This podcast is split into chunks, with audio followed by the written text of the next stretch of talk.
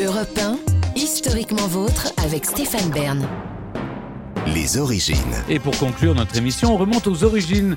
On est toujours avec Jean-Luc Lemoyne, Olivier Pouls, mais maintenant c'est à vous, David Castel-Lopez, vous remontez aux origines de- du radar qui contrôle notre vitesse. Oui, je vous l'ai dit il y a quelques jours, euh, en tant que fan des 30 Glorieuses, euh, pour moi, le progrès, euh, c'est la vitesse. Alors, avec le temps, j'ai pas, j'aime j'aime plus du tout quand les gens vont trop vite euh, en voiture, mais quand j'étais petit, j'adorais parce que je me rendais pas compte du danger. Et comme j'avais un père avec du sang du sud, lui, il aimait bien aller vite, vous voyez, et j'ai vu quelquefois l'aiguille du compteur téter les 180. Comment j'ai vu? Eh bien, en regardant par-dessus son épaule, donc en me penchant au milieu de la voiture comme ça, ce qui voulait dire que je n'avais pas ma ceinture. Hmm. C'était les années 80, c'était comme ça. Mais le problème, bien sûr, pourquoi j'aime pas la vitesse maintenant, c'est que aller vite, c'est l'une des choses les plus teubées que l'on puisse faire quand on est en voiture, puisque ça provoque le décès. Non seulement votre décès, ce qui au fond est votre problème, mais aussi celui des gens en face, et surtout, surtout, celui des gens qui sont dans votre voiture, mais qui ne conduisent pas comme moi. Et donc, les forces de l'ordre, du moins dans les pays qui ont les moyens, elles essayent depuis longtemps de faire en sorte que les gens comme mon père se calment un petit peu leur race. Le premier avec cette vitesse de l'histoire de l'humanité, il est à peu près aussi vieux que l'automobile, puisqu'il date de 1896. 1896, c'était un auto- duchesse- C'est la duchesse d'Uzès, non qui est Non, mais effectivement, je pense qu'il y a elle aussi. Non, non, ça c'était un automobiliste en Angleterre Ah oui. qui a été verbalisé pour avoir roulé, d'après les estimations des policiers, à 13 km/h. Alors que la vitesse autorisée à cette époque-là, c'était pour les voitures, c'était 3 km/h, parce qu'il fallait que quelqu'un puisse marcher devant la voiture avec un drapeau pour dire attention, danger. 3 km/h, 3 km/h, c'est la moitié de la vitesse qu'on a quand on marche d'un pas assuré. 3 km/h, c'est la vitesse à laquelle je nageais quand j'avais 12 ans. Et donc, je vois vraiment pas l'intérêt qu'il y a à prendre sa caisse si c'est pour aller à cette vitesse-là.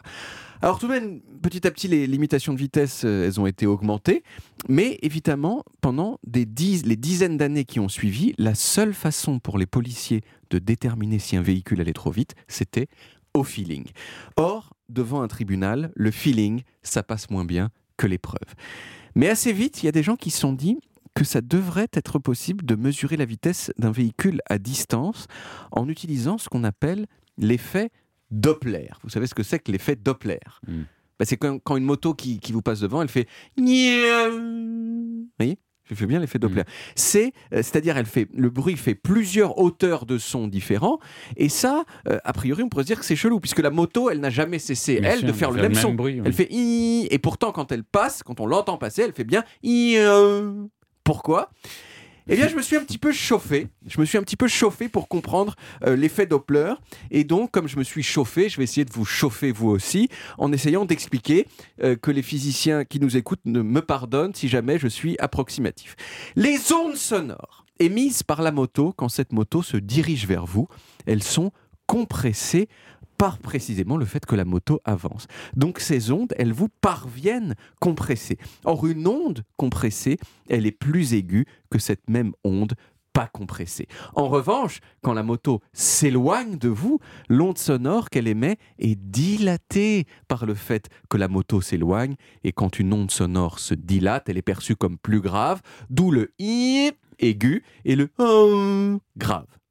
Et ben le radar de vitesse, c'est exactement sur ce système qu'il fonctionne. Il envoie une onde dont il connaît la fréquence vers une voiture qui se trouve devant lui, qui arrive vers lui. L'onde tape sur la voiture, revient vers le radar qui mesure la fréquence de l'onde qui revient et grâce à la différence entre l'un et l'autre, eh bien vous pouvez par un calcul que j'ai pas non plus tiré au clair, faut pas exagérer, connaître la vitesse du véhicule. La première personne à avoir utilisé ce principe, c'est un monsieur américain qui s'appelait John Barker en 1946 et son radar de vitesse, il, fonc- il fonctionnait tellement bien qu'il a été adopté super vite par la police et à la fin des années 70, il était déjà partout aux États-Unis. Alors pendant longtemps, il fallait que les policiers restent derrière pour que ça marche, parce que c'était des gros trucs. Mais aujourd'hui, euh, euh, les, les- les, euh, les radars, ils fonctionnent tout seuls. Il y en a presque 5000 en France.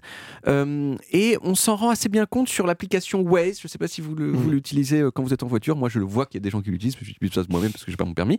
Et l'application Waze, elle indique les radars, toujours. Pendant longtemps, je me suis dit que c'était quand même assez bizarre que ce soit autorisé parce que bon, c'est un peu comme si c'était un détecteur d'interro surprise. Vous voyez, c'est euh, l'interro, elle est Mais plus Il surprise. n'y a pas les coup. mobiles. hein. Il n'y a pas les mobiles, effectivement. Non. Mais je pense qu'au fond, c'est parce que l'intérêt des radars, plus que de verbaliser, c'est de faire ralentir les gens sur sûr. des tronçons Ouais, dangereux des routes. Et pour ça, il suffit que les automobilistes sachent que les radars sont là. Ils, ré- ils ralentissent quand même. C'est ça, et puis il y a des panneaux qui indiquent les radars de Oui, il y en a même des, il y a voilà. Mais c'est, mais quand même, c'est, euh, il y, a- il y a eu un débat à un moment sur Oui. est-ce que les radars devaient être Alors, euh, il y a autorisés une sur autre Waze. application Oui, euh, sur laquelle il y a les mobiles. c'est Coyote. Coyote. C'est ça. Et ouais. celle-là, ils n'ont plus le droit d'indiquer qu'il y a des radars mobiles. Oui, alors là, vous venez prendre un petit chèque quand même. hein. La loi est compliquée, c'est-à-dire ils ont le droit d'indiquer des zones, Ouais. euh, mais en tout cas pas le lieu précis où se Parce Parce que moi, ce que j'avais lu, c'est qu'ils avaient le droit. Euh, avant, il y avait d'autres types de patrouilles qui étaient euh, qui Mm. Indiquées, comme les, euh, euh, les- des policiers qui cherchaient des, euh, des gens qui avaient commis des, des excès de vitesse et qui étaient aussi eux Ah, ils sont mentionnés sur Waze aussi. Oui, aussi. Bah, tout le monde. Bah voilà. Bah, donc, euh, maintenant, vous avez l'arme absolue, c'est les radars embarqués dans les Dans voitures. les ça, c'est ouais, c'est ça. impossible. Ah, ça, vous doublez la voiture Ouais. et paf. euh, Voilà. Ou même en face, je crois. Ça vous a donné envie de, de faire votre, passer votre permis bah, la preuve que j'ai envie, c'est quand même, quand même que je m'y suis inscrit trois fois, mais, Ouais. mais cette envie n'a pas ne débouche sur, Mais euh, il y sur a rien. combien d'années?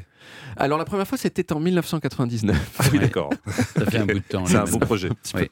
Merci David, c'était passionnant. On retrouve les origines en podcast sur toutes les applis audio et en vidéo sur YouTube Dailymotion et sur le site europe1.fr où vous pouvez également retrouver toutes nos émissions. Voilà, historiquement vôtre, c'est terminé pour aujourd'hui, mais on revient demain dès 16h avec Jean-Luc Lemoyne et toute l'équipe, et surtout trois nouveaux personnages qui ont la folie des grandeurs. Nicolas Fouquet, surintendant des finances du roi Louis XIV, Paul Poiret, un grand couturier qui a peut-être vu trop grand, Et moi, je reste en Inde. Euh, je vais vous raconter Mukesh Ambani, un milliardaire qui a la folie des grandeurs et des hauteurs aussi, vous verrez. Oh, j'ai hâte de le connaître. Alors à demain les amis Retrouvez Historiquement Vôtre tous les jours de 16h à 18h sur Europe 1 et en podcast sur europe1.fr.